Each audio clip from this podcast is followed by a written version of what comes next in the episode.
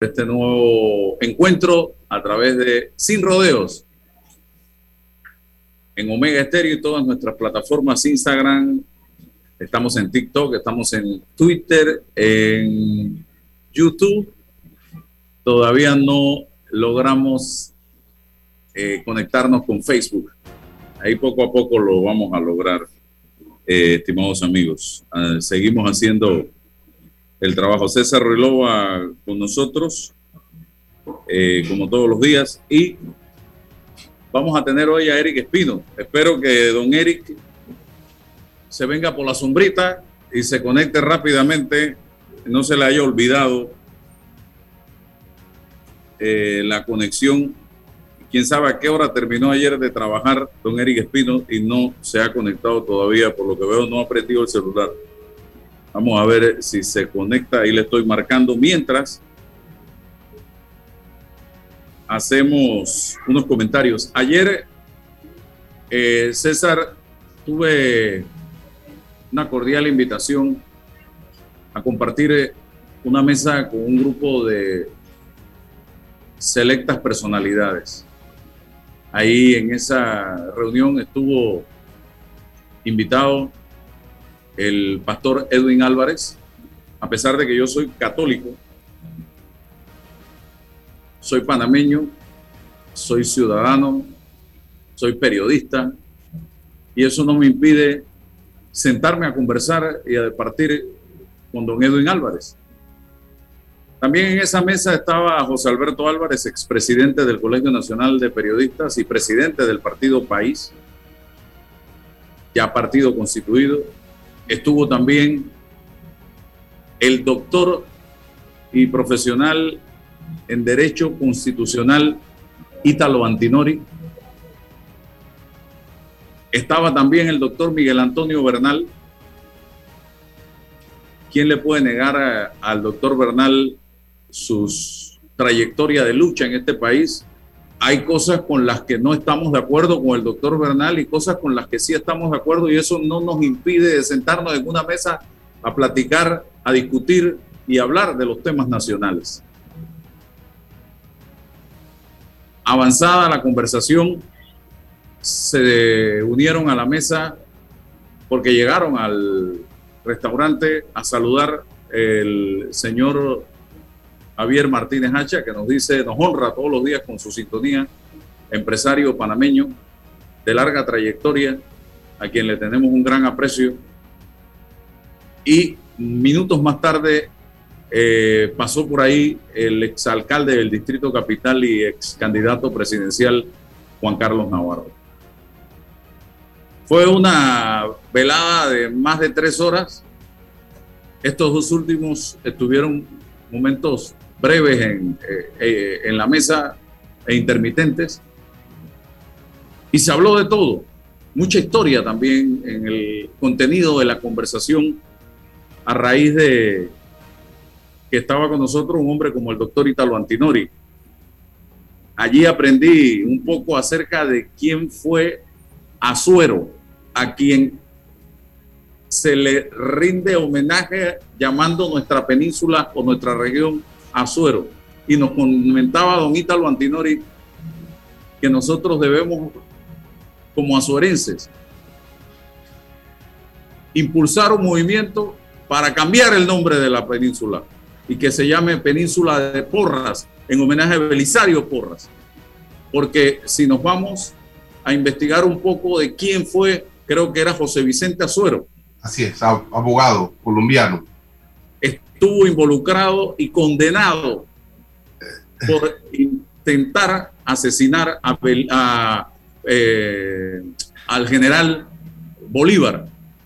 Bueno, hay un debate, ¿no? Eh, eh, él se le, se le acusa como uno de los autores intelectuales, ¿no? De, ese, esa intentona, pero todavía hay un debate sobre esa vinculación o no, qué tal. Pero bueno, interesante, ¿no? La, la historia de José Vicente Azuero y las razones del por qué la península se llama así.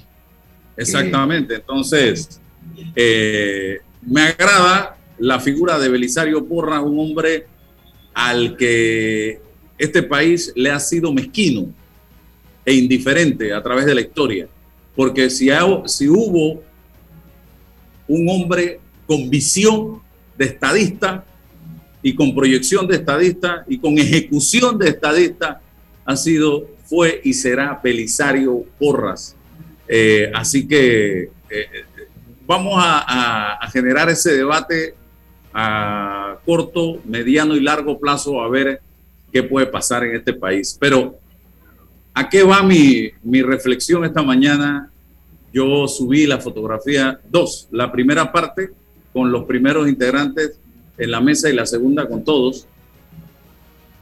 Y me preocupa, César, te soy honesto, los niveles de asquerosidad en las redes sociales cada día me sorprende más el, eh, eh, eh, el odio, la basura, la bajeza que hay en las redes sociales. yo, no, yo, yo me mantengo en las redes sociales por mi formación de periodista, porque yo no me puedo quedar con información, yo tengo que darla a conocer y, y, y, mi parlante, mi megáfono, mi medio son las redes sociales. Pero a veces me dan ganas de cerrar la puerta y tirar la llave a la profundidad, al fondo del mar en materia de redes sociales. Porque lo que yo veo cada día que pasa en las redes sociales, si tú te pones a ver los comentarios de algunas personas en redes, eh, en, eh, debajo de esa fotografía donde había gente intelectual, gente pensante, gente seria, gente que ha aportado al desarrollo del país. ¿Cuántos libros tiene el doctor Italo Antinori? el amigo Toto Álvarez, cuántos aportes no ha hecho al país a través de diferentes movimientos desde, desde su época de estudiante. Eh, el doctor Miguel Antonio Bernal, cuántas luchas no ha llevado adelante. Yo recuerdo desde la época de la dictadura para acá, los tratados del canal, y que en vez de el, pastor eh, Edwin Álvarez, que bien o mal es un líder dentro de la iglesia, eh, cristiana, evangélica, y que en vez de alegrarse, haya gente que lo que arroje, lo que salga de su mente sea tal grado de bajeza y de basura. A mí realmente me preocupa porque si esa es la gente en la que vamos a depositar la confianza para elegir en el 2024, nosotros estamos no en cuidados intensivos, estamos ya varios metros bajo tierra, estimados amigos. O nosotros salimos de ese cerro patacón mental en el que nos encontramos en este momento y empezamos a pensar de otra manera, o nosotros vamos, como lo comentaba yo ayer con algunos de los miembros integrantes de esa mesa, vamos hacia la, no sé si el término es correcto, venezolanización de este país hacia la haitinización de este país, hacia la nicaragüización de este país, porque ese es el camino en el que al que nos estamos dirigiendo si seguimos nosotros eh, en el insulto, en el ataque, en la descalificación, eh, eh, a través del anonimato en las redes sociales. Yo creo que aquí tenemos que empezar a corregir rumbo, o señores, Haití, Venezuela y Nicaragua juntos se quedan cortas a lo que va a llegar a este país. Y se los digo con toda la franqueza y con mucha tristeza porque yo soy padre de dos hijos, ya mi vida está bastante avanzada, ya yo subí el cerro, puedo estar en bajada, pero tengo hijos que van a tratar de subir y llegar a la cima. Pero con esto que yo estoy viendo en las redes sociales, es vergonzoso el país que estamos creando. Eh, don César Relova, adelante. Buenos días, buenos días Álvaro, feliz viernes y a la espera que don Eric Espino se pueda, se pueda conectar para poder eh, conversar con una figura panameña de ese nivel.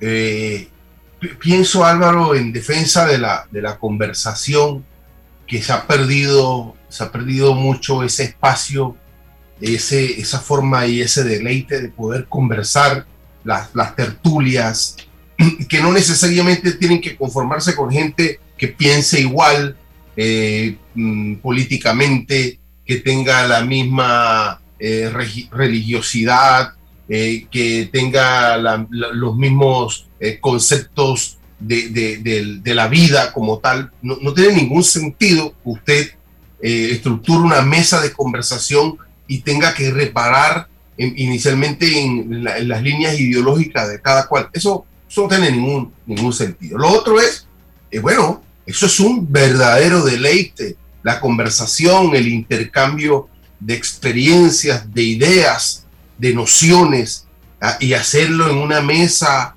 Em, en un almuerzo, en un acto de camaradería. Pienso que, objetivamente, con independencia del contenido, creo que debemos es apoyar esa, ese conversar más, dialogar más en todos los niveles, mm, la cultura de, la conversación. Todo, ¿Por qué todo tiene que ser un debate o una contradicción? pues no tiene, y pienso, Álvaro, que las redes como instrumento que facilitan esas, eh, esas, esas, esos ejemplos que tú das en lo negativo, es solo el instrumento, ¿no? Es toda una sociedad la que está en crisis y, la que vive en la inseguridad, en el complejo de inferioridad, porque esto es puro complejo de inferioridad. Ah, no, no, estoy yo ahí, está el otro y, y tal cual. Bueno, hágase su mesa y su grupo y empieza a conversar y a dialogar y hablar de lo que a usted le interesa si es de la política, es de la vida, es de la economía, pero es eso, es lo que hay que promover, no en una cultura política, no, no, una cultura civilizada eh, eh, para escuchar las ideas de los otros. Hombre, qué pereza, qué pereza estar pensando y conversando con uno mismo siempre y autorreferenciándose. Yo, bueno, yo converso con los autores de los libros que me leo y, y quisiera escuchar otros pensamientos y otros debates y otros enfoques y otros puntos de vista. Y eso se enriquece precisamente con este tipo de actividades. Qué bonito que un jueves, un viernes, un grupo de amigos o de intelectuales o de trabajadores o de lo que sea se pueda reunir para hacer un, intercambio de esas experiencias y que las redes sean es precisamente para promover eso. No, yo descalifico, yo empiezo a tachar a uno o al otro sin conocer qué se está conversando ahí, la profundidad, los objetivos. ¿Y acaso Álvaro, si no se conversa de nada importante y se va para reencontrarse con el amigo? Bueno, pero es que de eso es lo que se trata. En, este, en esta fría pandemia, lo que nos ha separado y en estos aparatos electrónicos nos separa y no nos hace disfrutar de una conversación personal de tú a tú. Entonces, un poco eso, y, y pienso es que es una crisis misma de la sociedad, es una crisis misma de la persona y es una crisis del individualismo. Estamos en un fragoroso individualismo, no, no construimos sociedad, no, no intercambiamos con los otros seres humanos, sospechamos de todo y de todos y, creemos que en una conversación como esa está, se, estamos, se centra en la búsqueda del poder o de otra cosa. No, no, no, no. Sencillamente se disfruta de los amigos porque he tenido la oportunidad de poder participar en esas mesas y se disfruta de los amigos, de ese momento, de, esos, de sosegarse un poco para, para detenerse y, y, y, disfrutar. Entonces, pero bueno, eso es lo que, lo que hay en la red como un instrumento, pero que es, el, es la causa de una sociedad, insisto, súper individualista, súper egoísta, acomplejada eh, eh, y que, y que eh, al contrario, debe fortalecer la cultura de la conversación, la cultura de compartir en, cualquier sitio, no tiene que ser un restaurante, con sus amigos, bueno, con gente que uno cree que pueda mantener un diálogo y un debate. Ya no se hace eso, Álvaro, y bueno, se apuesta al anonimato, a, a la vocería de las redes sociales y pensar y sostener que uno tiene la verdad de las cosas que dice y las cosas que sostiene. Qué falso, qué mentira y qué lástima. Que gente se sostenga bajo esos criterios. Sí, y les, aclaro algo, estimados amigos, el día que se pierda la capacidad de conversar, de dialogar, de sentarse en una mesa a debatir y discutir con amplitud los temas nacionales, los temas del país, al día siguiente lo que va a imperar es la violencia. Así de sencillo aplaudamos que todavía nos podemos sentar a conversar en una mesa, que todavía podemos debatir en un programa de radio, en un programa de televisión, que todavía usted puede escuchar diversas eh, opiniones acerca de los temas nacionales, porque el día que eso no pueda pasar, entonces lo que viene es la violencia. Y una violencia que sabemos que estalla en un momento determinado por aquí o por allá, pero que no sabemos cómo va a terminar ni cuándo va a terminar. Y yo no sé si quienes están en este momento promoviendo venganzas, odios, rencores, ajustes de cuenta, descalificaciones de toda clase, están preparados para un país o para una nación o para una patria en fuego, en llamas. Porque cuando la primera llama revienta, eso se va regando. Usted ha visto los, la lava en, allá en Islas Canarias. Usted ha visto que ahí no perdona ni a gobierno ni a oposición. Esa lava va a, ni a pobre ni a rico. Bueno, compare esa lava o esos incendios allá en Texas o esos tsunamis o esos terremotos o esos huracanes que vemos en las noticias con la violencia porque así actúa la violencia. No separa clases sociales, no separa político de gobierno con político de oposición, no separa absoluta, no diferencia absolutamente nada.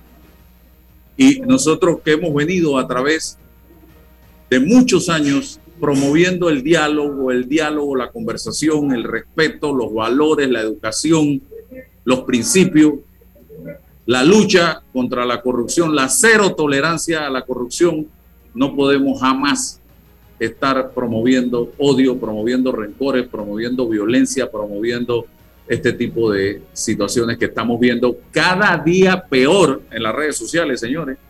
Y este país, en este momento, lo que necesita es a sus mejores hombres y mujeres, sus mejores mentes, sin importar a qué grupo social o a qué clase política o a qué religión pertenecen, aportando al desarrollo de la nación. Yo le voy a decir una cosa, aquí vienen temas muy serios, el tema de la caja de seguro social, y lo hemos dicho en reiteradas ocasiones, César, yo no le veo ningún futuro a esa mesa de la caja de seguro social, ninguno, y lo digo aquí, lo dije ya. Al propio director del seguro en la entrevista pasada se lo dijimos. No le veo ningún futuro, pero tampoco veo a la sociedad panameña preocupada por el tema de la caja de seguro social. No veo la mínima preocupación ni de nuestra juventud, ni de los jubilados, ni lo de los que ya pagaron su cuenta, su cuota, ni de nadie. Porque si nosotros realmente estuviéramos preocupados por la condición actual de la caja y enterado de lo que está pasando en la caja de seguro social. Y miren que le estoy hablando de ya de un tema en particular.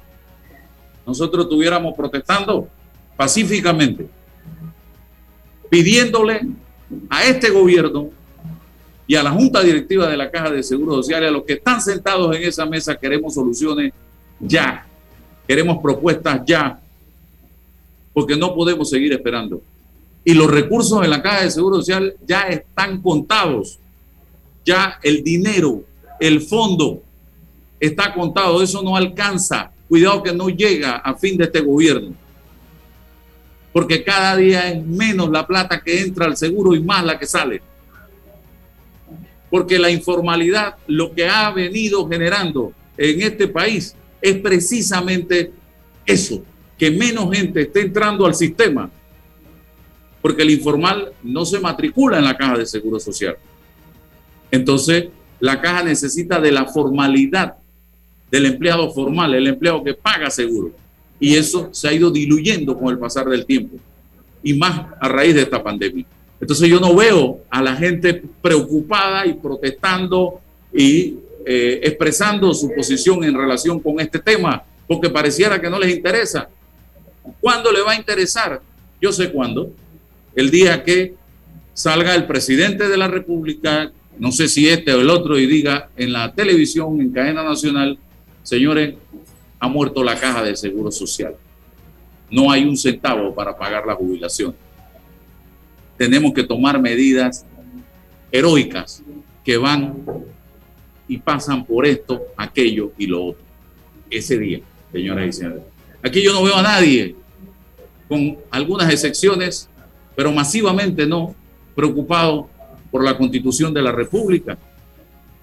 Y ese es un tema que tenemos que discutir como sociedad, porque nosotros no podemos pensar en un nuevo país, en el país de la lucha contra la corrupción, en el país de la educación, en el país de la salud, en el país de la administración transparente de los recursos del Estado, en el país de la justicia para todos con igualdad, si nosotros no hacemos reformas puntuales y profundas a la constitución de la República. ¿O es que pensamos que con las reglas del juego que tenemos, que ya han demostrado hasta la saciedad el colapso, vamos a poder resolver o rescatar el país? Eso es imposible si no tomamos decisiones heroicas en materia constitucional.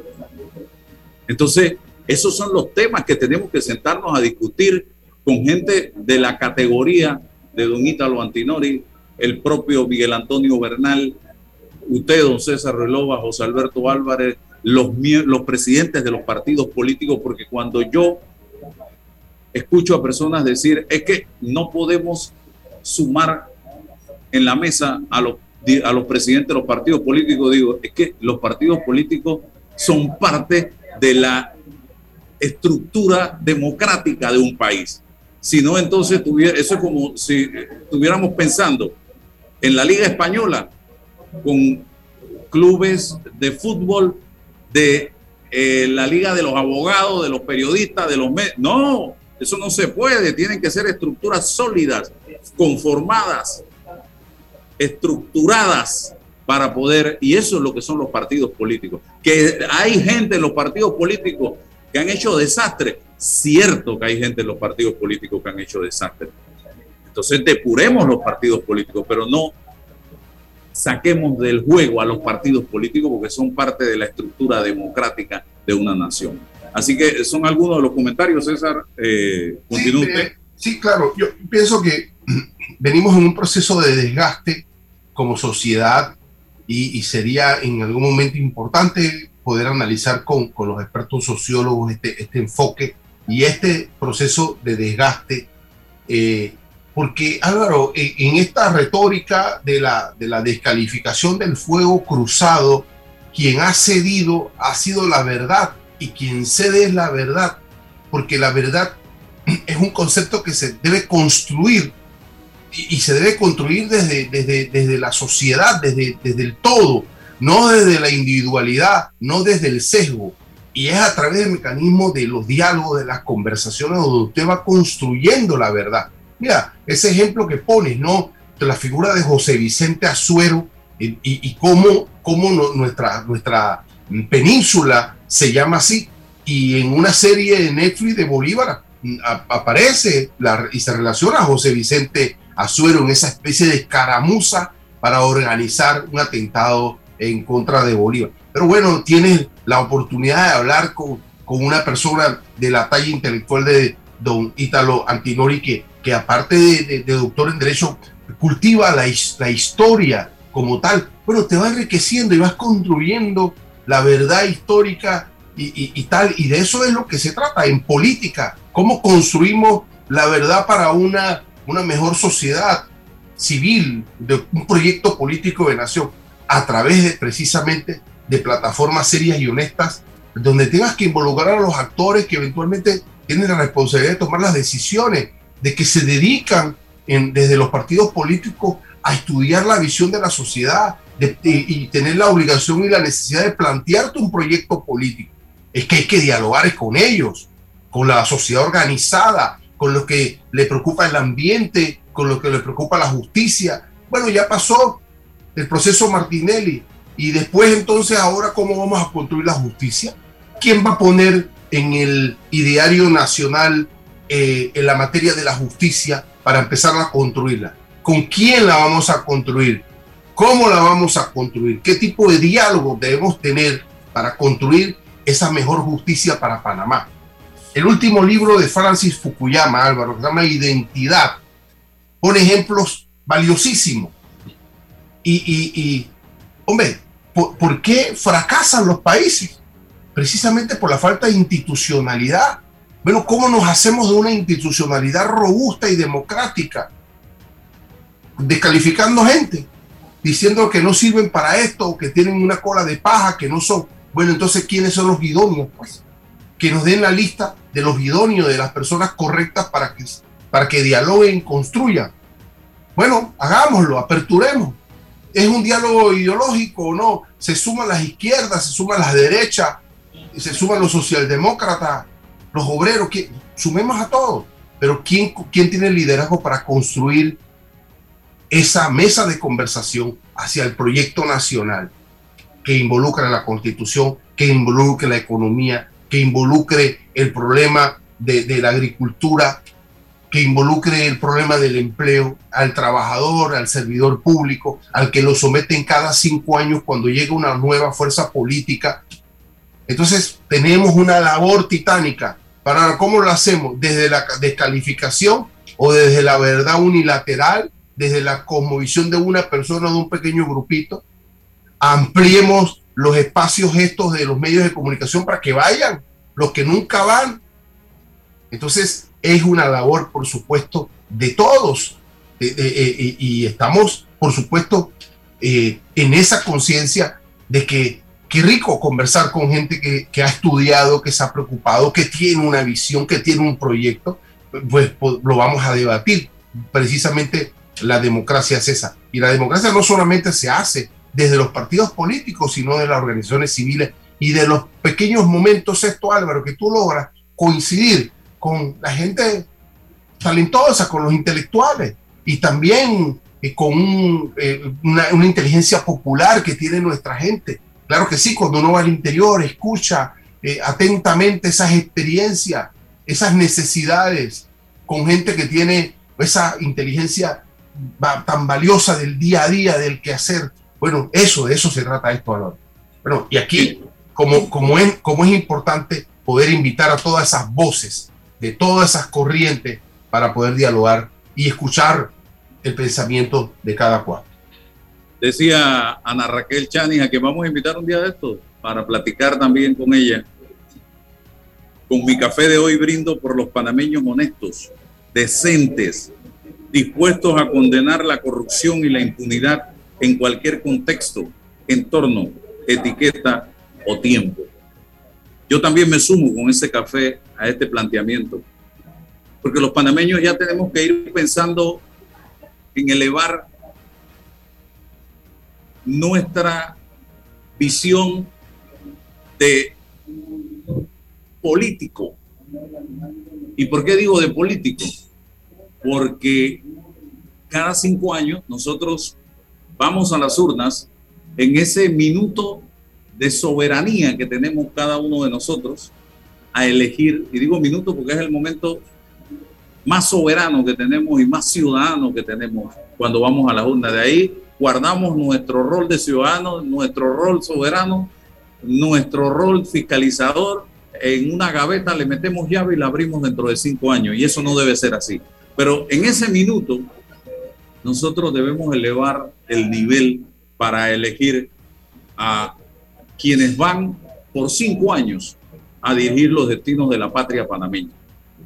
Debemos empezar a ser más exigentes, debemos empezar a ser más ciudadanos o a ejercer el rol de ciudadano que la constitución de la República nos, nos da, que son derechos que tenemos nosotros como panameños.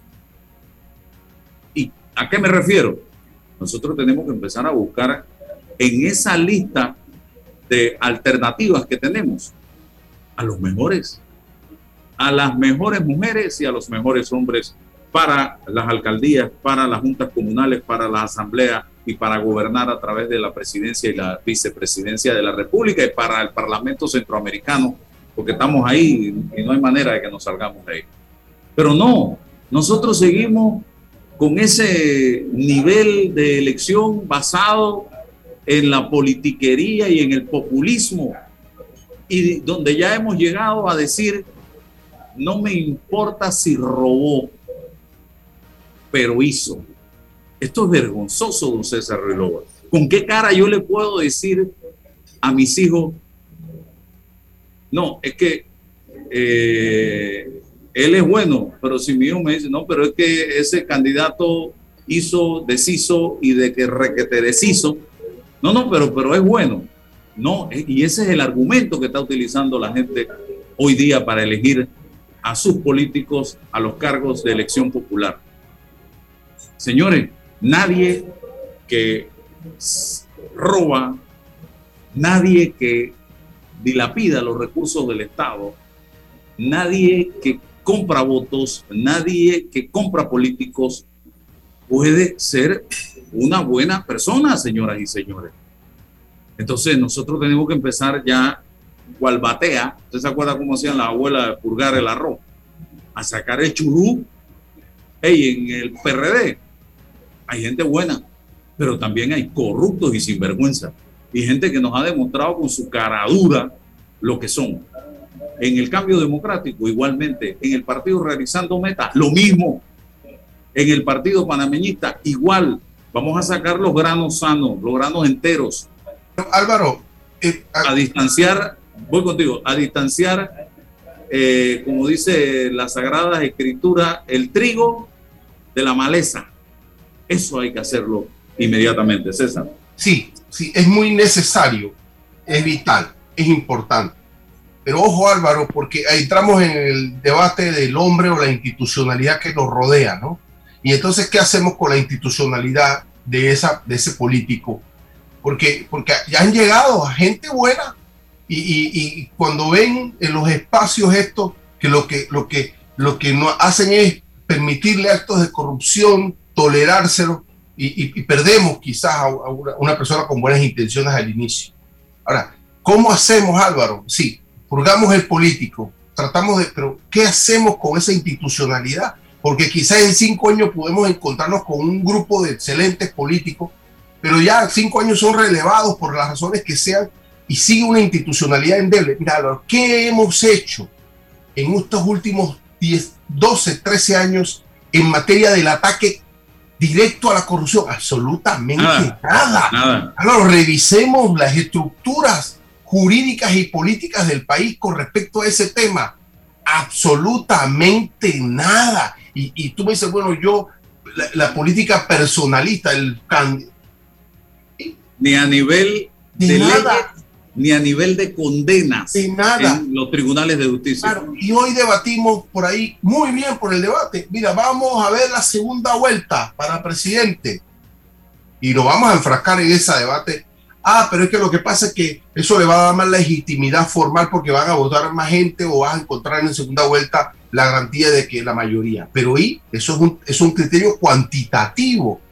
Mira, yo he analizado el tema de la reelección en el materia de los diputados y a veces uno dice, bueno, pero tipo tiene la posibilidad popular de sus cuestiones.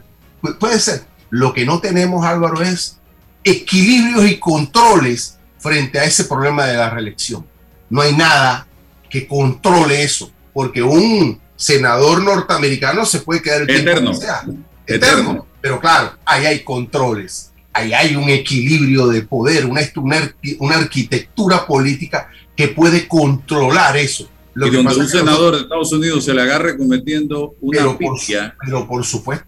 Lo Pero por, supuesto, pero por supuesto. Aquí no, aquí el que hace una pifia lo aplauden. Claro, entonces no tenemos control. Entonces, ¿viste que yo apuesto a la institucionalidad para desde ese aparataje poder un poco, y claro, con políticos, con perfil, eh, ir reciclando y mejorando. Bueno, de eso se trata. ¿Se acuerda de Vanessa Kaiser, que entrevistamos aquí, concejal chilena? Así es. Me acabo de encontrar aquí un escrito breve, un párrafo. Dice, las personas tienden en general a creer que los buenos son aquellos que empatizan con los pobres, explotados y oprimidos, capaces de hacer suyo el dolor ajeno. Ello explica el contundente apoyo que candidatos, ella pone aquí de izquierda porque es la situación de Chile, pero yo diría que candidatos populistas logran en las elecciones. Sin embargo, es fácil comprobar que sus electores cometen un grave error.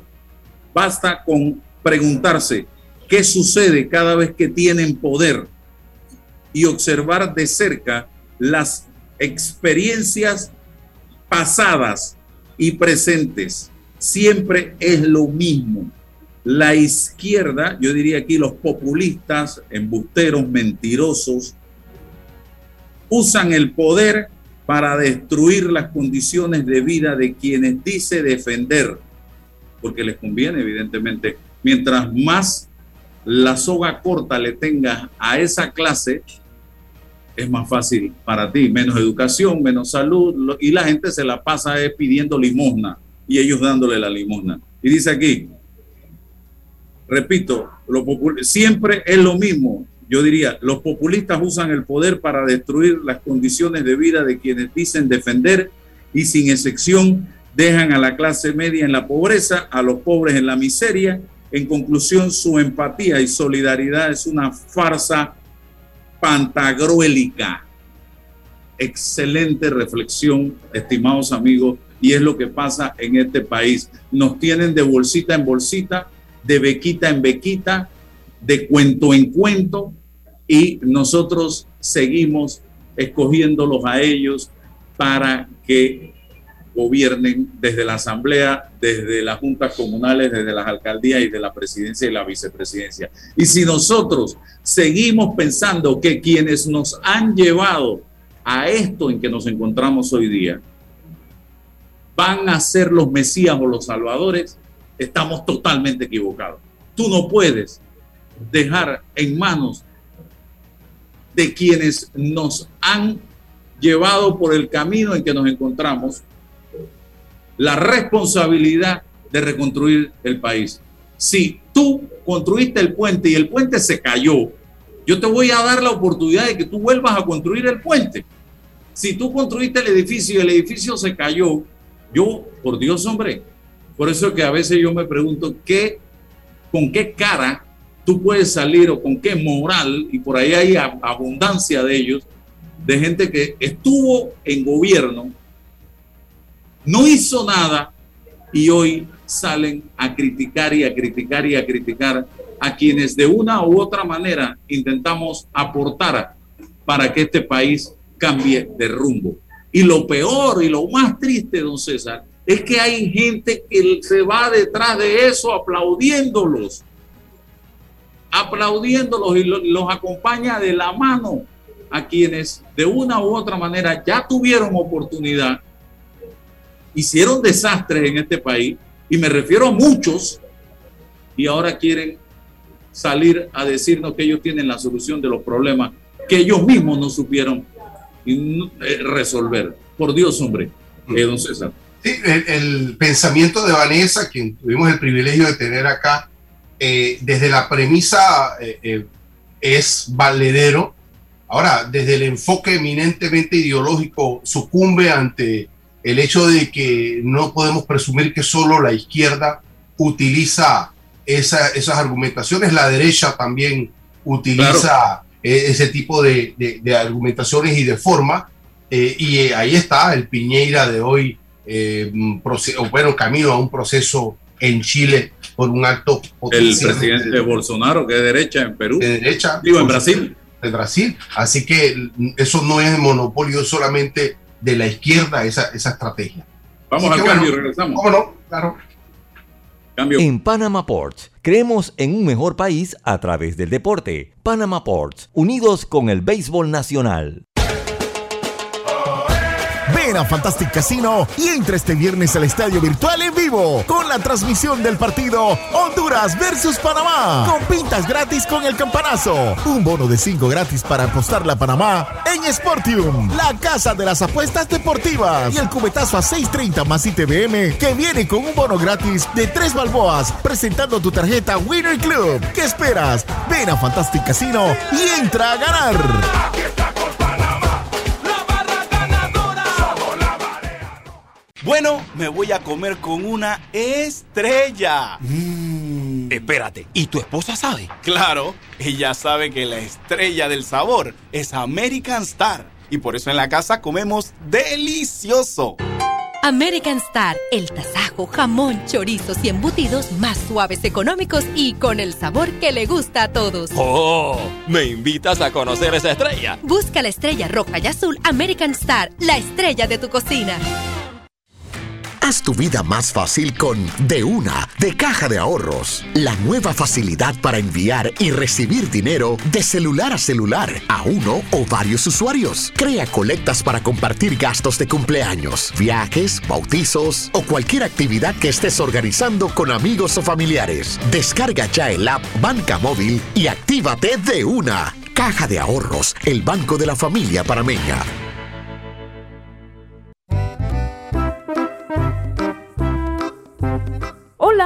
¿Has paseado en el metro? Es bien bonito, pero es importante dejar salir antes de entrar al tren, circular siempre por la derecha, no botar ni un solo papel, no consumir alimentos y bebidas en la estación. Déjate llevar por la frescura del pollo melo, panameño como tú. Déjate llevar por la frescura del pollo melo. Estándares. la calidad es una promesa para llevarte el pollo melo siempre fresco hasta tu mesa. Déjate llevar con la frescura del pollo melo. Por su sabor y calidad lo prefiero. Déjate llevar con la frescura del melo. En Mi Bus seguimos modernizando el transporte público para brindarte un Panamá más conectado reforzando las rutas complementarias de tu barrio para que llegues al punto de conectividad de tu zona. En el este, cuentas con la zona paga Metro Pedregal. En el norte, con la zona paga Los Andes. Y en el centro, con la zona paga 5 de Mayo, en donde tendrás rutas troncales y corredores de alta frecuencia. Y así, puedes trasladarte de una forma más rápida y segura. Sigue avanzando en tu viaje realizando el transporte gratuito y aprovecha todos los beneficios en tiempo y dinero. Y recuerda, no bajes la guardia contra la COVID-19. Al viajar con nosotros, usa tu mascarilla, pantalla facial y gel alcoholado. Mi bus, la gente que mueve a Panamá. ¿Sabías que la concesión de Cobre Panamá abarca 13.000 hectáreas, de las cuales se van a desarrollar escalonadamente 5.900 y se van a reforestar 10.475 hectáreas? Cobre Panamá es la empresa con el mayor programa de reforestación del país. Desde el 2011 hasta la fecha ya se han reforestado 3.120 hectáreas. ¡Qué gran compromiso! Cobre Panamá, estamos transformando vidas. Celebremos el mes de la patria. Ven a Fantastic Casino y entra a ganar con las mejores promociones y el mejor entretenimiento. De lunes a domingo, mega bonos con más de 1750 por cliente a la semana. Sorteo de billetes en todos los Fantastic Casino los viernes. Y la tarima virtual de lunes a sábado está mejor que nunca. El rewind en pantalla el lunes, martes y sábado. Para todos los Fantastic jueves, show de peros con sangría gratis para las chicas de 6 a 8 de la noche. El viernes 12 en vivo, estadio virtual, con la transmisión del partido Honduras versus Panamá, con pintas gratis con el campanazo, un bono de 5 gratis para apostarle a Panamá y el cubetazo a 6.30 más ITBM, presentando tu tarjeta Winner Club. ¿Qué esperas? Ven a Fantastic Casino y entra a ganar. En Panama Ports, creemos en el talento de nuestros peloteros. Panama Ports, unidos con el béisbol nacional.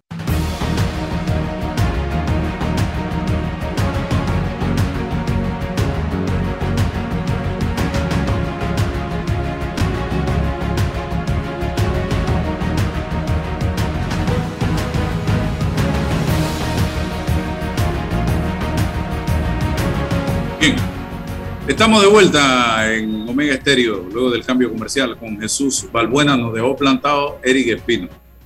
Está en la libretita negra mía ya, César. Vamos a ponerlo en la gris, vamos a ponerlo en la libretita la lista negra. En la gris, vamos a ponerlo en la gris porque le tenía ahí, le tenía, varios pregones, varios, apuntes tenía yo aquí de su trayectoria deportiva. Don, don Jesús Balbuena, cuarto bate en materia ah. Eh, tecnológica Bienvenido, cuénteme qué tenemos esta semana, una semana en la que yo comencé, se me había caído el mundo encima, con truenos y relámpagos. Y gracias a Dios ya recuperamos parte de ese mundo que se nos había venido encima. Y eso le puede pasar a cualquiera, don Jesús. Y aparentemente hay problemas, están ocurriendo problemas con Facebook y con Instagram en las últimas semanas a muchas personas eh, de las redes sociales. Mira, bueno, hola Álvaro, César, espero que estén súper bien y a todos los que nos escuchan en Omega Estéreo. Para contarte un poquito, justamente ayer fui a un programa de televisión y eh, uno de los, de los hosts me dice, gracias, porque casi pierdo mi cuenta. Justamente le había pasado algo parecido, un poquito a lo que te pasó a ti, pero hace como una semana. Eh, pero era con las otras restricciones también de Instagram, Facebook. Y realmente lo que yo tengo que decir aquí, porque esto me pasa todos los días, Ayer también tuve un caso con una clienta, este, que te pido disculpas Álvaro porque tú me escribías yo estaba aquí, estaba allá, cumpleaños, me pasó de toda esta semana. Pero fíjate que, em, ¿qué pasa con Facebook y con Instagram hoy? Que todo se ha vuelto un poco más delicado porque como ahora estamos hablando de que, digo, de hace rato se puede hacer publicidad pagada, pero ahora hay más compromiso con los datos, más compromiso con la información que se comparte, más compromiso con los métodos de pago que tiene la misma red. Entonces, ellos hacen muchos filtros de verificación de información para poder, digamos, como que saber que las cuentas van como que conforme a sus políticas, que son un montón, en realidad. O sea, ellos tienen un montón de políticas de uso que hasta incluso nos puede afectar, como te pasó a ti, nos puede afectar algo que ni siquiera es de nosotros, sino que es algo de alguien tercero, pero quizás tuvo un vínculo, un acceso con nosotros y pues nos afectó. Entonces, eh, realmente tiene que ver mucho con todo. Mi recomendación siempre para las personas que nos están escuchando, traten siempre de leer quizás lo que Facebook e Instagram nos informan. Eh, hay una parte dentro de las políticas de Facebook e Instagram que las podemos conseguir buscando en Google eh, y podemos conseguir que dice como que todo el listado casi que de las leyes que tienen ellos allí, entonces como para tener más información. Pero efectivamente, y quería hablar un poquito, algo así mega rápido del tema del metaverso. Yo sé que hace dos, semanas ustedes lo tocaron y hablaron sobre eso pero no siguen, digamos que no ha parado de llegar actualizaciones con respecto a esto, porque desde que se anunció que Facebook se iba a llamar Meta, recordemos que no es que Facebook como red se va a llamar Meta, sino la empresa Paraguas que tiene a Facebook, Instagram y WhatsApp, ahora se llama Meta. Entonces, desde que Facebook anunció el tema de Meta como, como su empresa Paraguas, este, como tal, y su intención de invertir en el, en el tema de la realidad virtual, este, han surgido un montón de temas Psicológicamente también eh, se han dicho muchas cosas al respecto, este, que muchas son ciertas también, este, pero es cierto que Facebook va a tomar al menos unos 10 a 15 años, según lo que tienen estimado, para poder llevar, digamos, como la realidad virtual a algo, eh, a algo como que real en nuestras vidas. Eh, interesante lo que pase de aquí para allá, porque va a ser una forma distinta de ver, de ver Internet. Ayer justamente me preguntaban en, en este programa cómo, veía yo, si lo veía como una realidad. Y yo les digo aquí a ustedes en vivo que sí lo veo como una realidad. Eh, es un proyecto bastante ambicioso, pero donde ya empresas de videojuegos y otras empresas ya solamente con el anuncio se han sumado para invertir. Ellos están eh, dedicando una gran suma de dinero para hacer también contrataciones en otros países, incluso en la Unión Europea, Europea para poder ir desarrollando este metaverso que ellos quieren crear. Ellos quieren realmente crear otra forma de ver Internet. Obviamente también quieren limpiar un poquito su nombre con el cambio de, Facebook. Pero al final tiene que ver con todo esto, con el tema de la realidad virtual, que ya lo estamos viviendo. Solamente que ahora se va a concebir, o sea, es decir, no solo es que vamos a tener un dispositivo en la esquina de nuestro cuarto o de nuestra casa para conectarnos. Es mucho más que eso. Este proyecto de Meta es mucho más ambicioso porque incluye estar interconectado todo el tiempo con la realidad virtual. Es decir, si estoy en una reunión, Quizás se puedan abrir unos hologramas en plena reunión donde yo puedo ver algunas, algunas representaciones de realidad virtual en esa propia reunión física, pero también puedo llegar o irme a una reunión virtual como tal, con varios elementos. Vamos a tener varios elementos dentro de nuestros espacios para podernos conectar de forma simultánea. Entonces como que es algo bastante ambicioso y con eso quería abrir porque es algo a lo que vamos a estar prestando atención en los últimos meses y en lo que viene a posterior como tal. ¿Qué más tenemos para hoy? Bueno, tenemos varias noticias este, que tienen que ver con algunas con Twitter, otras con TikTok, otras con Instagram. Voy a empezar con Instagram Instagram, eh, tal cual como lo hemos visto, ha estado como emulando mucho lo que hace TikTok y está preparando una nueva, eh, perdón, ya creó, ya lo tiene, porque de hecho ya lo estamos viendo, este, algunas funciones nuevas dentro de sus Reels. De seguro muchos ya lo han visto, pero cuando ahora creamos Reels, eh, tenemos en opción de música la oportunidad de modificar la voz. Es decir, podemos colocar ahora en nuestros Reels de Instagram voz de robot, voz de helio, voz pequeñita, como tal cual lo tenemos en opciones de TikTok y ahora Instagram ha sumado eso dentro de sus opciones. Lo otro que tiene Instagram nuevo, no es tan nuevo, pero por lo menos tiene tres semanas de aprobado y ya lo probé Álvaro, súper bueno, pruébalo también, que es la, son las colaboraciones, es decir, los contenidos en colaboración. Ahora cuando vamos a subir cualquier contenido, en opción de etiquetar personas, tenemos una opción que dice invitar a colaboradores. Si nosotros invitamos a un colaborador, el post que yo haga, le coloco invitar a esa persona por decir Álvaro Alvarado, te invito, eh, a ti te va a llegar en tu DM o en tu mensaje privado de Instagram una solicitud de colaborar. Cuando tú aceptas esa colaboración, ese post automáticamente se sube a tu perfil de Instagram y queda mi post y tu post es el mismo. Mis interacciones y tus interacciones están unidas como tal. Y dice por decir Social Chucho y Álvaro Alvarado.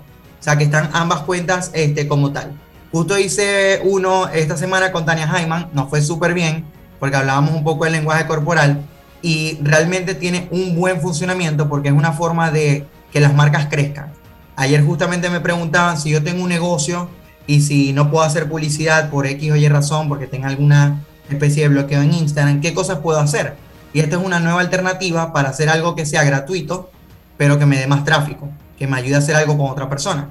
Si, por ejemplo, tenemos una cuenta de repostería o creamos postres dulces, podemos de repente hacer una decoración con una persona que haga decoración de globos y hacemos toda una decoración donde colocamos el dulce, los globos y hacemos un post que salga en ambas cuentas donde se vean ambas cuentas colaborar como tal. Y así ambas cuentas pueden ganar un tráfico que es, digamos que es intencional para ambas. Eso lo podemos hacer con personas, con empresas, con quien sea, literalmente. Y es un cambio súper interesante que podemos aplicar. Otro cambio, que otra noticia que ha surgido por allí, tiene que ver con Netflix, y es que Netflix está preparando en este momento una función de videos cortos que se va a aparecer a TikTok como tal. Esto está interesante porque va a cambiar la forma en la cual nosotros vemos a Netflix. Netflix es una plataforma de streaming, es una plataforma para ver eh, programas, series, entre otras, pero con este cambio literalmente está a punto de parecerse a una red social como tal, porque va a tener opciones donde yo voy a poder ver videos cortos o creaciones de videos cortos de, digamos, de otros creadores para poder también interactuar. Entonces, con, esta, con este cambio que va a tener Netflix, con, eh, Netflix, con esta función nueva, es muy posible que se parezca a una red social o que tenga como algunos cambios que se asemejen a una red social como tal. Y bueno, Twitter, por otro lado, que nunca hemos dejado de hablar de él, eh, está creando su nueva suscripción una suscripción que va a permitir deshacer tweets, cambiar el icono y hasta aplicar temas. Es una función paga eh, que va a estar súper económica, se dice que va a estar a 2,99 dólares, va a estar por ahora en Estados Unidos con un servicio de suscripción y pues va a ser un acceso este, que tiene, digamos, la intención de alcanzar otras opciones que no podemos tenerlas en Twitter normalmente, como tal, como esto de deshacer un tweet este, o deshacer información o clasificar o filtrar un poquito más a las personas. Es posible que este prototipo que sale en Estados Unidos en los siguientes meses pueda estar en Latinoamérica, dependiendo del éxito que tenga, porque sabemos muy bien que Twitter ha tenido como varias, varios fallos por allí, como el tema de los fleets que los tuvieron que eliminar en agosto. Entonces habría que ver un poco cómo se desarrolla ese, esa actualización. Oye, la triple pantalla para Instagram en Panamá todavía no ha entrado la triple pantalla, no, todavía en Panamá no, no ha entrado, pero se espera que, ya dentro de poco pueda entrar esta actualización. Con el tema de la triple pantalla. Pero bueno, al final siempre se abren como las oportunidades para cualquier persona que nos escucha que tiene una idea de negocio o quiere emprender en algo o quiere utilizar mejor las redes sociales, eh, poder utilizar esto como las colaboraciones, mejorar las voces en Reels. Al final nos ayuda siempre a tener herramientas para mostrarnos a más personas y por supuesto darnos a conocer qué es la idea. Así que siempre por ahí salen actualizaciones que nos pueden favorecer. Importante y recordatorio, siempre leer las políticas de TikTok, de Instagram, de Facebook, porque sabemos que ahorita están como bastante rígidas y pues la idea es pues bueno, tener una cuenta que no, que no, que no vaya a ser sancionada o bloqueada, que no es la idea de ningún negocio como tal. Bueno, algo más, se nos acabó el tiempo, aquí me llamó hace dos minutos Eric Espino, lamentablemente ya en la radio somos muy cuadrados desde una hora a, esta hora no se puede hacer absolutamente nada. No, eh, y me dejó un mensaje de voz, no puedo escucharlo hasta que no termine el programa. Me imagino que es para excusarse por alguna razón, motivo o circunstancia. Así que, y tampoco puedo tirarlo al aire porque no sé qué va a decir allí sin haberlo escuchado. Así que, y aquí tengo un abogado que me recomienda que eso no se debe hacer. Bien, entonces gracias Jesús Balbuena Márquez. Solamente decirle a Jesús, porque mi trabajo en, esta, en esto es analizar el pensamiento de Zuckerberg. Y fíjate que utiliza el prefijo griego meta, que significa abarcar. Zuckerberg quiere abarcarlo todo, ¿ya? Entonces, bueno, viene otra, otra, otro tipo de estructura para abarcarlo todo. Ahora no se le va a quedar nada por fuera a Zuckerberg. Lo meta es eso, lo abarcador. Pero demasiado de, demasiado control, demasiadas reglas, demasiadas normas y a veces de manera sin ninguna justificación. Ah, lo, que, pasa es que él está consciente que hay mucha gente que vive fuera de la realidad, así que él solamente la va a atrapar. así que bueno, gracias. Entonces será hasta el lunes, si Dios así nos da permiso. La información de un hecho se confirma con fuentes confiables y se contrasta con opiniones expertas. Investigar la verdad objetiva de un hecho necesita credibilidad y total libertad. Con entrevistas que impacten, un análisis que profundice y en medio de noticias, rumores y glosas, encontraremos la verdad. Presentamos a una voz contemple y un hombre que habla